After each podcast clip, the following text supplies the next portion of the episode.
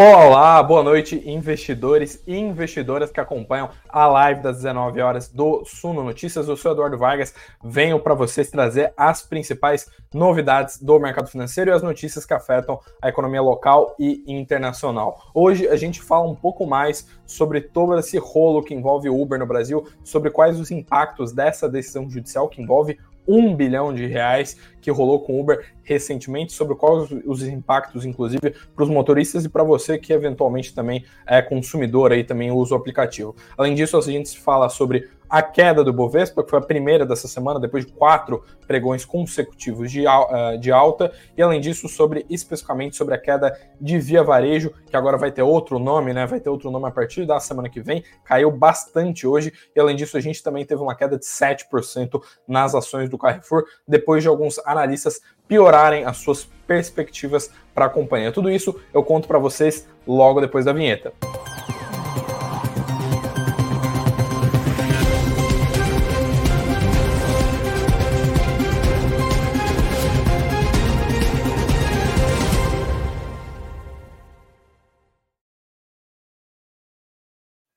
Olá, boa noite, boa noite para todo mundo que está entrando aí, boa noite para o pessoal que está entrando aí nesses primeiros minutos de live. Nosso horário marcado é a nossa última live da semana, nesse sextou aí. Boa noite para Cristina, para Sueli, para todo o pessoal que está entrando aí logo nesses primeiros minutos de live. Se você está entrando, não esquece de deixar sua boa noite aqui no chat, interagir, de deixar todas as dúvidas, todas as questões que você tiver. A gente sempre faz o possível aqui para esclarecer todas as novidades do mercado financeiro para vocês. E além disso, se possível, Deixe o seu like para o YouTube entregar esse vídeo, esse conteúdo para mais gente e ajudar aí também o nosso trabalho. E é claro, se você for novo por aqui, não esquece de se inscrever aqui no canal. E pois bem, meus queridos, hoje a gente viu infelizmente o primeiro pregão de queda do Ibovespa dessa, dessa semana, semana que estava bem otimista apesar uh, dos pesares, apesar da queda aí das varejistas, a gente viu curva de juros abrir um pouco alguns dias. Gente, além disso, a gente teve essa notícia aí do follow-on da Via, que não vai, como eu falei na escalada, não vai mais se chamar Via, né? Vai se chamar Grupo Casas Bahia a partir da semana que vem. Inclusive, muda também o ticker lá na bolsa e a gente vê um. Uh, a gente vê então esse primeiro pregão de queda aí na semana. Quatro pregões a gente teve consecutivos. Inclusive, chama atenção para o pregão de ontem, para o pregão de quinta-feira, que o grande destaque aí foi a Vale. A gente viu o JP Morgan elevar suas recomendações, elevar inclusive a sua projeção aí para a cotação do minério de ferro e aumentar bastante o otimismo para esse setor de uma maneira até global, né? Subiu o CSN, subiu uh, Bradespar, várias empresas aí do setor. Inclusive, convido vocês para consultar aí a live de ontem, a live de quinta-feira, porque ela é bem esclarecedora sobre esse tema. A gente trouxe especificamente esses pontos que puxaram para cima as ações da Vale. E hoje, como eu falei para vocês, a gente teve um dia bem negativo aí no caso das ações do nas ações das varejistas, né? A gente teve uma queda drástica e mais uma, né? Mais uma queda de via varejo, como vocês devem estar tá olhando no GC aqui embaixo, né? A gente viu 15% de retração nas ações via 3, é o segundo dia que as ações afundam para caramba. A gente chegou a ver, inclusive, uh, problemas ali, a, a, ação cair tanto que ela chegou a entrar em leilão, tudo isso por conta desse follow-on. Tem live praticamente só sobre isso, que foi a live de quarta-feira. Se vocês tiverem dúvidas sobre o que está rolando com a Via, corre lá que eu esclareço tudo, principalmente se você tem na carteira, né? Para você saber o que está acontecendo com o papel. E basicamente rolou esse follow-on aí, então, que já foi precificado, né? Fixou o preço ali nos 80 centavos e a, a, a ação, inclusive, caiu abaixo, ela está rodando ali na casa dos 70 e poucos centavos, então já está rodando abaixo de um real há alguns dias e ficou ali, está tá sendo negociada abaixo do preço do follow-on com a queda de hoje. E além disso, como eu falei também, Carrefour caiu e a gente viu então um pregão de 0,5% de queda no intradia nessa sexta-feira, o Ibovespa fechando aí aos 118.757 uh, 757 pontos, né? Então uh, a gente vê um, um, índice que chegou a operar, chegou a beirar os 120 mil pontos, né? A gente fala bastante aqui na live sobre como é que o Bovespa vai desempenhar daqui para o fim do ano. Chegou a tocar ali os 119.800 pontos quase, mas não sustentou, teve quedas. A gente viu, como eu falei, um dia bem, bem negativo aí para as ações de varejo, apesar de elas não ter muito, muita relevância na carteira do índice. E além disso, a gente teve outras ações caindo, a gente teve algumas realizações, incluindo uh, Vale e Petrobras, que tiveram um pouco de queda Vários ativos subiram bastante essa semana, então o pessoal aproveitou também para botar um pouco de lucro no bolso. E eu coloco para vocês aqui na tela só para vocês darem uma olhada. Obviamente, essa, essa matéria aqui que é o, é o a nossa cobertura ao vivo aqui do Ibovespa, né? Como eu sempre falo para vocês, se vocês quiserem acompanhar tudo que está rolando no Ibovespa ao vivo, não esqueçam de uh, dar um pulo aqui nessa matéria, que ela é muito esclarecedora, coloca as novidades do pregão em tempo real, então vocês conseguem dar uma olhada aqui né, no, no Ibovespa que caiu ali 0,53%, uh, 0,53% aí no, no intradia. E no índice, uh, na, no acumulado da semana, a gente viu 3% de uh, alta, né? Isso porque de segunda a quinta-feira o índice só subiu, especialmente ontem ele teve uma alta uh, bem considerável, como eu falei para vocês, justamente por, esse, por essa questão aí do, da, das ações da Vale. A gente sabe que a Vale é a companhia mais relevante do índice, então ela puxa bastante, é muito difícil Vale e Petrobras fecharem para uma direção e o Bovespa fechar para o outro, e como vocês justamente veem aqui no, no Status Invest, a, as ações da Vale hoje também caíram e a gente está lotado de quadradinho vermelho aí no, no pregão dessa sexta-feira. Inclusive, Petrobras também caiu. Apesar disso, a gente não viu quedas muito drásticas, né? 0,3% de retração na Vale, 0,18% no caso das preferenciais da Petrobras, as ordinárias que têm caído mais, né? caíram 1,5% as ordinárias da Petrobras hoje. Além disso, os bancos caíram em bloco, a exceção foi o Banco do Brasil, aí que subiu 0,5%, mas boa parte do restante do que é relevante aí, né, no Ibovespa uh, também caiu, né? VEG, uh, Localiza, Itaúsa, Ambev, várias outras companhias caíram ali no intradia. A gente vê uma pequena sessão com algumas dolarizadas, inclusive a Suzano subiu aí 2% das, das companhias que mais variaram aqui dentre a, a carteira mais relevante do Ibovespa, né, esse grosso aqui das companhias que pesam mais no índice, a gente vê um destaque muito grande para a Suzano. Além disso, a São Martinho também subiu mais de 2% e a Energisa subiu aí 3,5%, que foram as que despontaram aí na direção contrária e a gente viu então um dia de bastante movimentação aí na, nessas ações. E como eu falei para vocês, a gente teve um, se a gente olha aqui né, pela porcentagem da variação, todas as maiores variações, uh, mais, da, uh, mais das 10 ações que mais oscilaram foram, foram todas oscilações para baixo. Né? A Energisa aí, que subiu 3,5% foi a maior alta do índice. E quando a gente olha para os ativos aqui que, que, que estão na ponta negativa, a gente vê o IRB caindo mais de 7%, Carrefour caindo 7%, e é claro, a Via, como eu falei para vocês, caiu ali 15%, mesmo que a Magalu e Via tenham mostrado quedas, uh, oscilações na volatilidade de um modo geral, um pouco maior nos últimos dias, nas últimas semanas, né? Ainda assim, é uma queda bem drástica, né? 15% de queda no intradia é bastante coisa, mesmo para uma ação que tem uma volatilidade um pouco maior, né?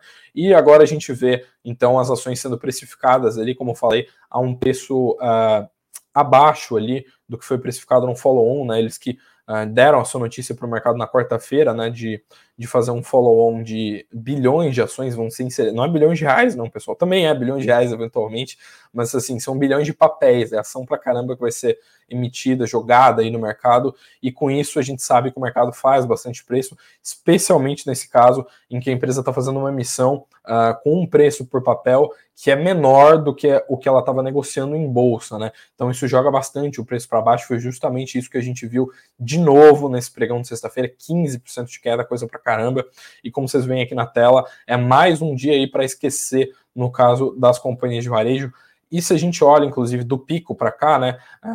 Se a gente olha para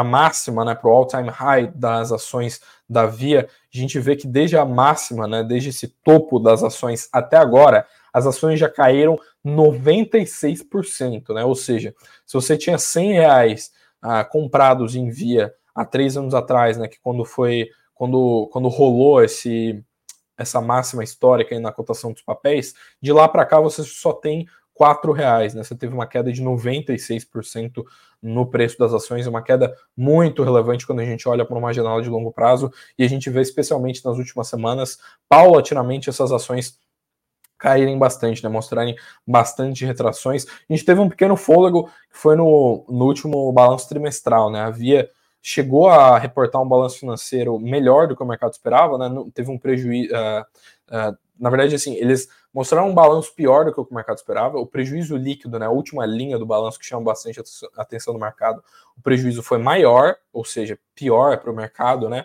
Só que eles mostraram lá um plano de transformação, né? Que foi o documento que eles protocolaram. Eles colocaram FDIC, falaram que vão fechar um monte de lojas, focar onde tem rentabilidade e uma série de outras coisas. E foi esse documento que animou o mercado financeiro. Foi esse documento que animou uh, os investidores e fez as ações da Via subirem ali naqueles pregões depois do, da divulgação do segundo tri, mas logo depois disso voltou aquele caos, as ações caírem bastante. Então, nessa sexta-feira, a gente vê mais um dia caótico aí para as ações da Via, mais um dia de queda, de queda drástica para essas ações, que inclusive vão estar negociadas aí a um ticker diferente a partir da próxima quarta-feira.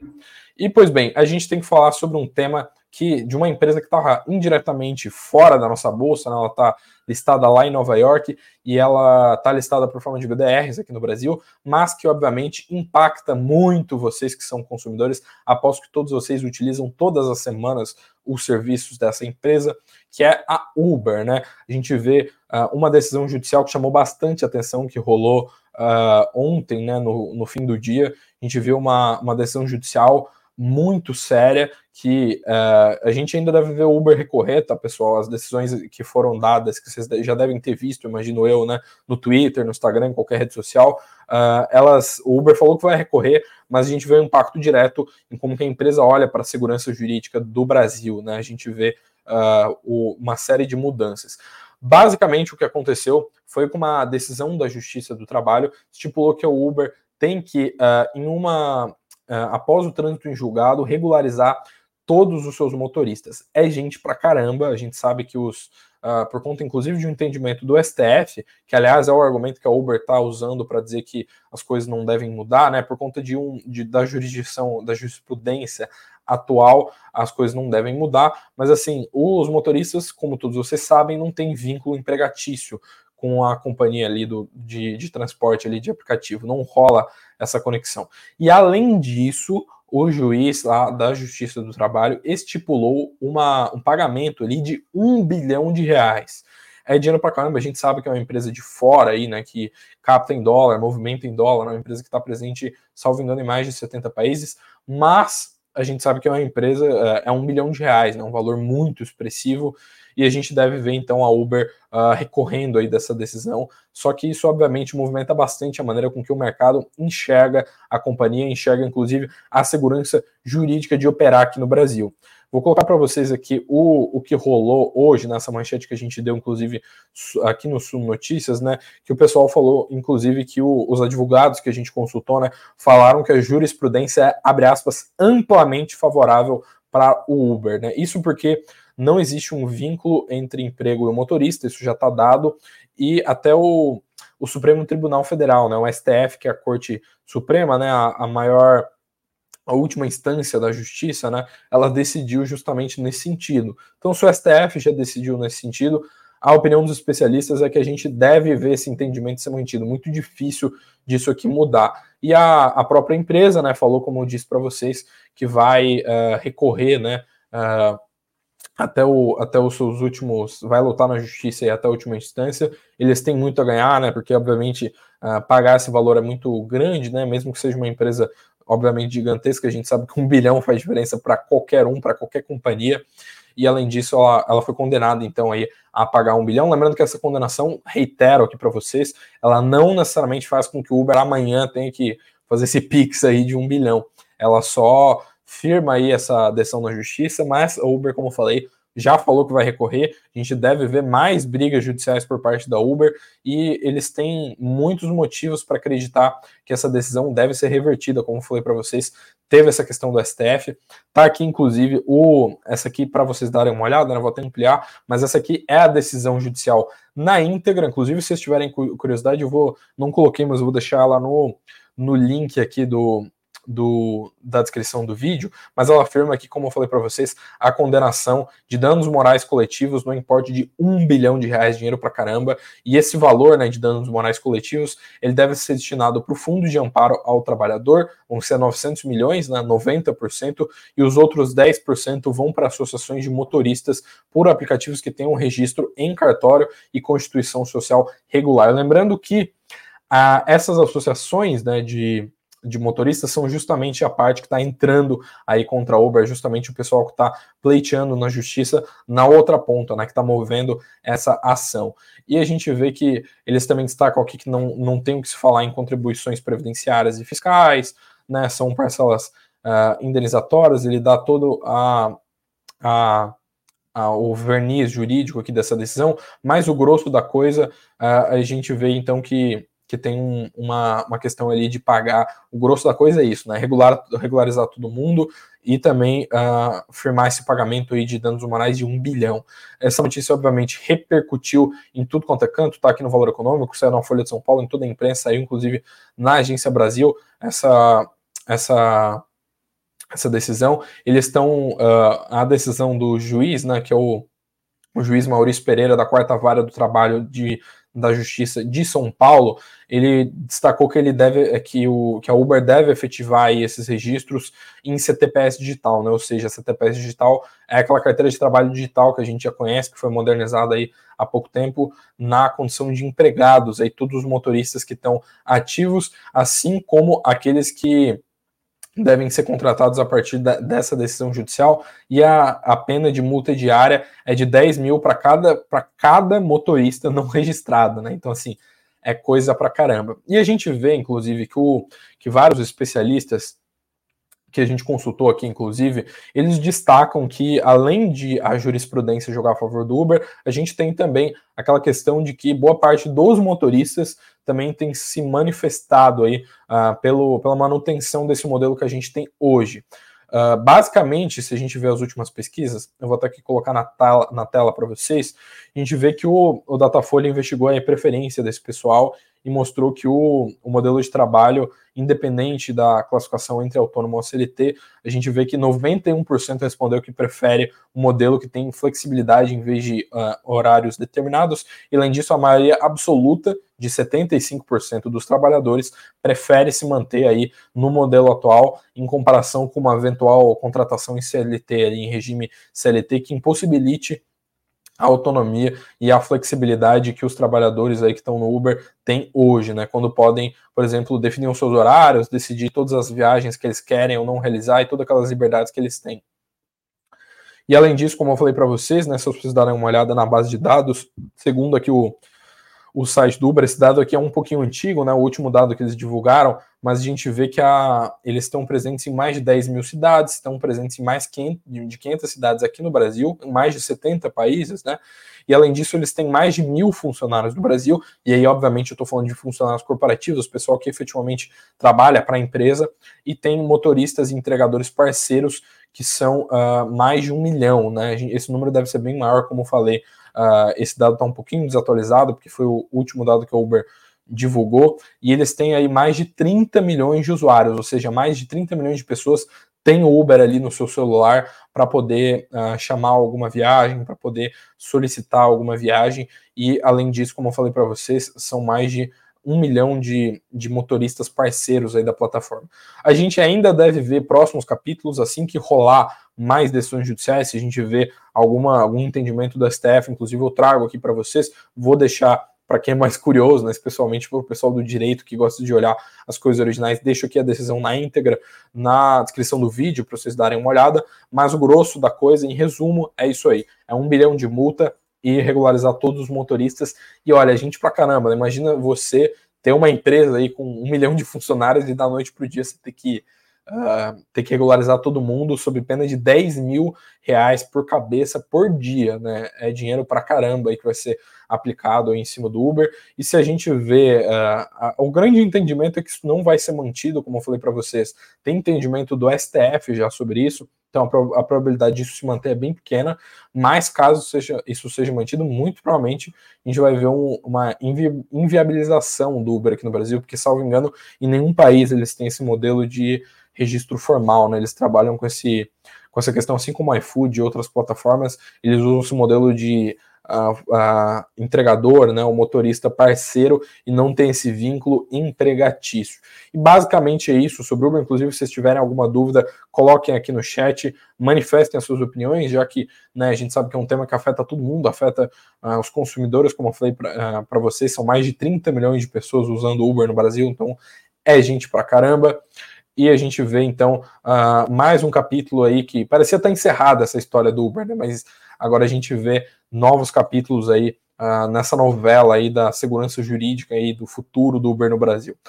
Deixa aqui aberto o fórum para vocês comentarem, para vocês interagirem. Inclusive, antes de passar para as próximas notícias, voltar a falar de mercado aqui, deixa uma boa noite aí pro Márcio, pro Silvio, para Nancy, para todo mundo que está marcando presença aqui. Deixa sua boa noite. Se puder, deixa o seu like. Não esquece de se inscrever no canal se você for novo por aqui também.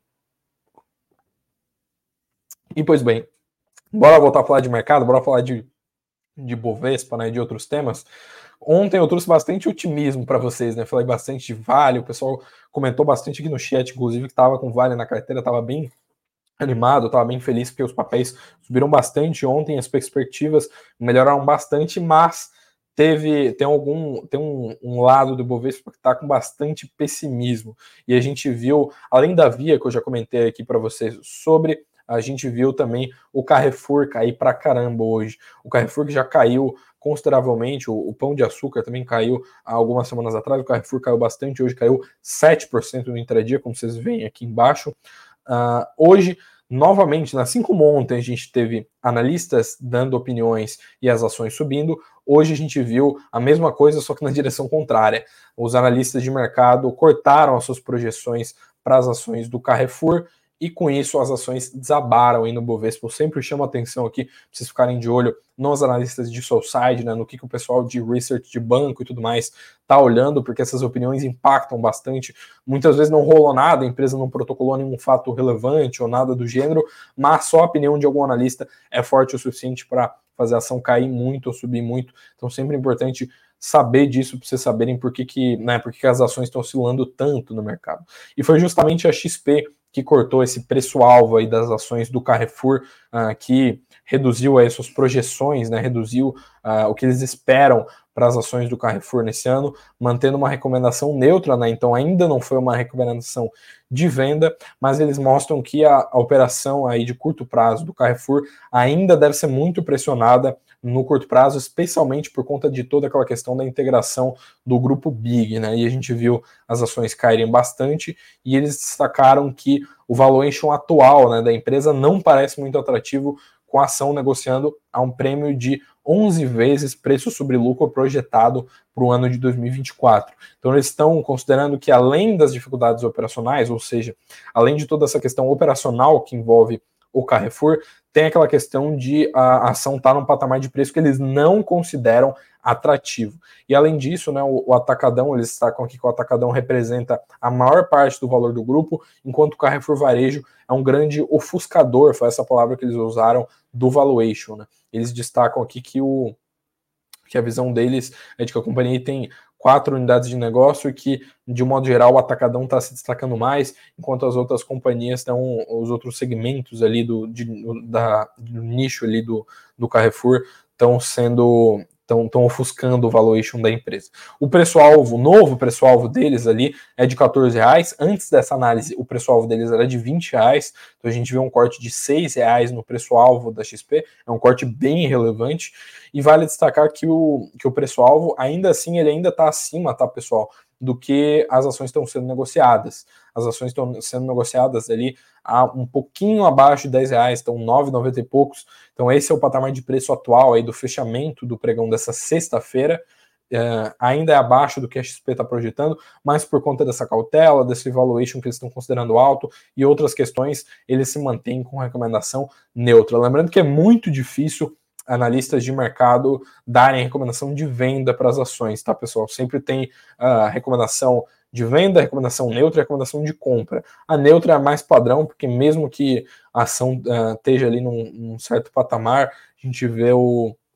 A gente vê que é, é uma decisão um pouco mais extrema, né? Nesse caso, especialmente, né, o preço-alvo deles ainda está acima do que as ações estão sendo negociadas, então a gente vê um, uh, vê um, vê uma certa cautela em, em, dar recomendação de venda, mas a gente vê então um corte bem relevante no preço-alvo e uma deterioração das expectativas para as ações do Carrefour, como vocês estão vendo aqui embaixo, 7% de retração no intradia do pregão dessa sexta. Aliás, falando em ver aqui embaixo, não sempre falo que eventualmente o pessoal do Spotify não consegue ver a gente, agora o pessoal consegue ver, a gente está subindo o arquivo em vídeo para vocês lá no Spotify, então vocês têm a mesma visão, vocês conseguem ver eu aqui, todo o meu cenário, tudo que eu coloco na tela, também nas plataformas de streaming de áudio e no Apple Podcasts, no Spotify ou na plataforma que você deseja, que você quer aí, e a gente consegue então uh, proporcionar mais esse avanço aí. Se vocês uh, tiverem qualquer feedback, aliás, sobre a live, a gente está sempre aberto para trazer as principais melhoras aí, para trazer o melhor conteúdo possível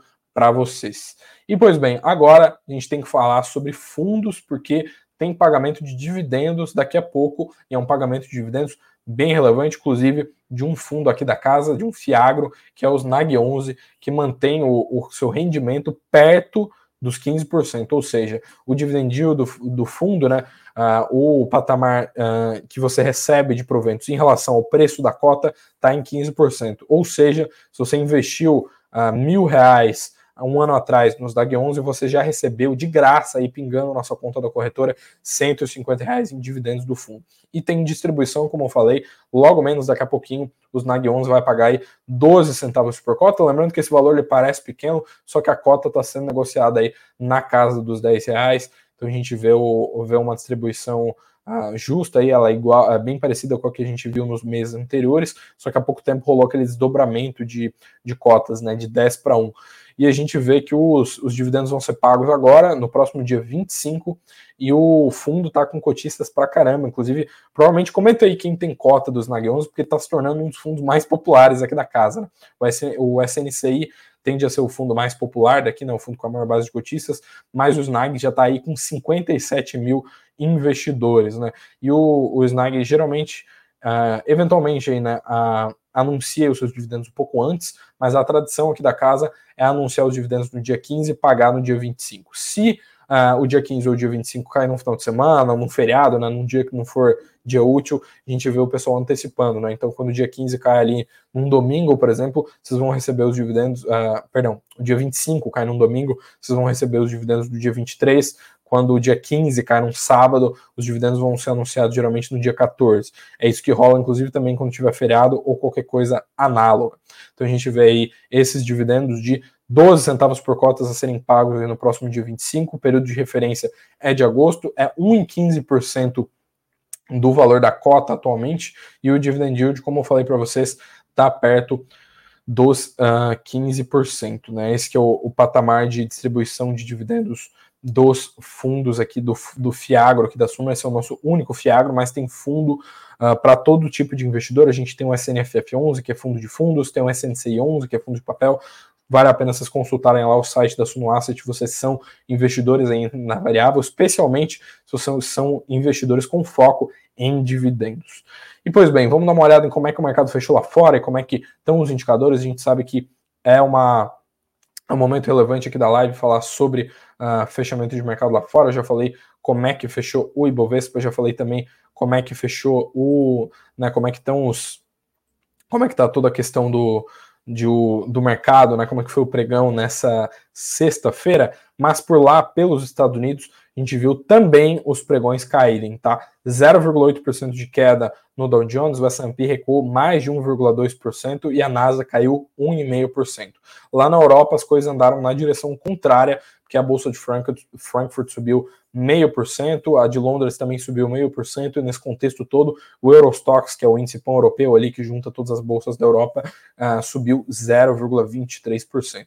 Nas commodities aí, então, o petróleo Brent de novo subindo, eu sempre chamo atenção o petróleo aqui, porque boa parte dos gestores com quem eu troco ideia aqui sempre chama atenção que o preço de petróleo é bem inflacionário, sobre gasolina e tudo mais, agora que a gente tem, inclusive, nova política de preço da Petrobras, a gente vê o petróleo bem no radar e ele subiu de novo, está nas suas máximas desde novembro do ano passado e está operando aí aos 94 dólares e 20 centavos, subiu 0,6% nessa sexta. Ontem uh, subiu inclusive mais de 2,5%. Então a gente vê esse rally aí do petróleo rolando aí no, no, uh, no cenário de commodities. E nos indicadores, apesar de a gente ter visto uma queda bem drástica nas ações de varejo, rolou uma alta no indicador do varejo que é muito relevante, né? O indicador de vendas no varejo, que é esse indicador uh, bem importante para o setor aqui do Brasil, uh, ele subiu 2,4% em julho, né? Esse é um dado bem retroativo, ele foi divulgado hoje pela manhã, hoje às 9 da manhã,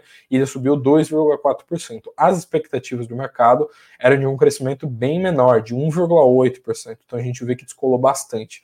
Com isso, uh, aliás, perdão, essa variação anual, né? O compilado anual. A variação mensal de julho foi de 0,7%, perdão, e a, a projeção do mercado é de 0,3% de variação, ou seja, subiu mais do que o dobro das projeções do consenso de mercado. Além disso, a gente não teve muitos outros indicadores relevantes hoje, lembrando que sexta-feira, quando não tem payroll nos Estados Unidos ou uma coisa análoga, o dia tende a ter uma agenda aí um pouco mais enxuta, e amanhã, obviamente, a gente não tem indicadores, porque sextou aí, amanhã é sábado, amanhã a gente não tem indicadores econômicos, mas semana que vem, obviamente, a gente vai ter indicadores uh, relevantes aí para o mercado. Vou dar uma leve prévia para vocês do que, que vai rolar aí na, na semana que vem. Né? A gente vai ter uh, alguns dados de uh, empréstimos e outras questões ali do, da, da China serem divulgados. A gente tem um boletim Focus, tradicionalmente divulgados, divulgado à segunda-feira, e também na segunda-feira tem o IBCBR. Lembrando que o último PIB surpreendeu bastante,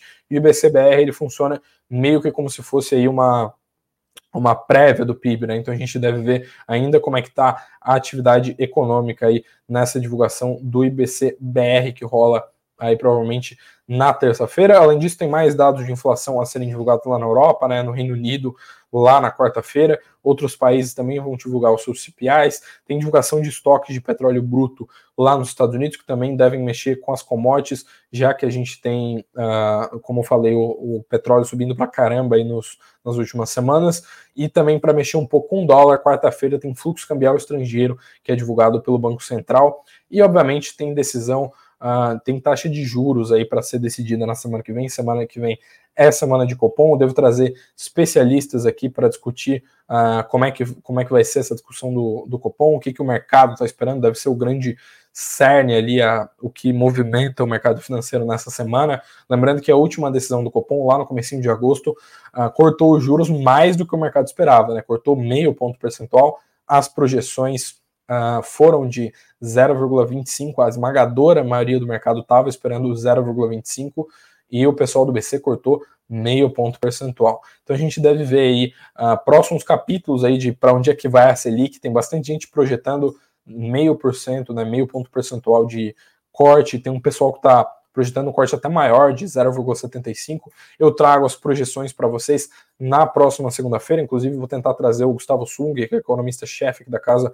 para comentar um pouco sobre esse tema e outros especialistas para a gente falar aí sobre o que, que tem rolado uh, nas expectativas para a Selic. A gente sabe que esse, uh, esse indicador né, da taxa básica de juros é muito relevante para o mercado financeiro e eu trago aqui uma live especial para vocês só sobre o Copom. Inclusive, firmem as suas apostas aí no chat, nos comentários, de o que, que vocês acham sobre a Selic, né? Para onde que vai a nossa taxa básica de juros que recém começou a cair, né? Caiu somente, teve a sua primeira queda aí em agosto, depois de bastante tempo naquele patamar bem elevado, mas ainda está em dois dígitos, né? Vale lembrar que a gente não está com juros baixos não está com projeção, inclusive, de terminar abaixo de dois dígitos uh, nesse ano de 2023. Mas com isso, com esses pouco mais de 30 minutos de live, eu fecho aí a nossa transmissão dessa sexta-feira. Muito obrigado para todo mundo que acompanhou uh, essa live aqui das 19 horas. Muito obrigado, inclusive, em especial para o pessoal que marcou presença todos os dias aqui da live. Uh, boa noite aí para o Silvio, para todo mundo, para Cristina que acompanharam especialmente aí, marcaram presença em todas as transmissões, é, são nosso público fã de carteirinha que sempre vem prestigiar as principais novidades do mercado financeiro. E eu volto com vocês, obviamente, no nosso horário marcado na próxima segunda-feira às 19 horas aqui, trazer as principais novidades do mercado. Se você tem qualquer sugestão, você quer ver algum especialista aqui, ainda mais que semana que vem é live de Copom, né? Se vocês quiserem alguém para comentar o Copom, algum gestor, algum analista que vocês curtem, que vocês seguem nas redes sociais, comenta aqui embaixo, deixa aqui no comentário da live ou até mesmo no comentário aqui do vídeo para a gente trazer o pessoal aqui para falar sobre Selic e sobre outros temas. Muito obrigado, bons negócios, descansem, um ótimo final de semana a todos vocês. Um abraço e tchau, tchau.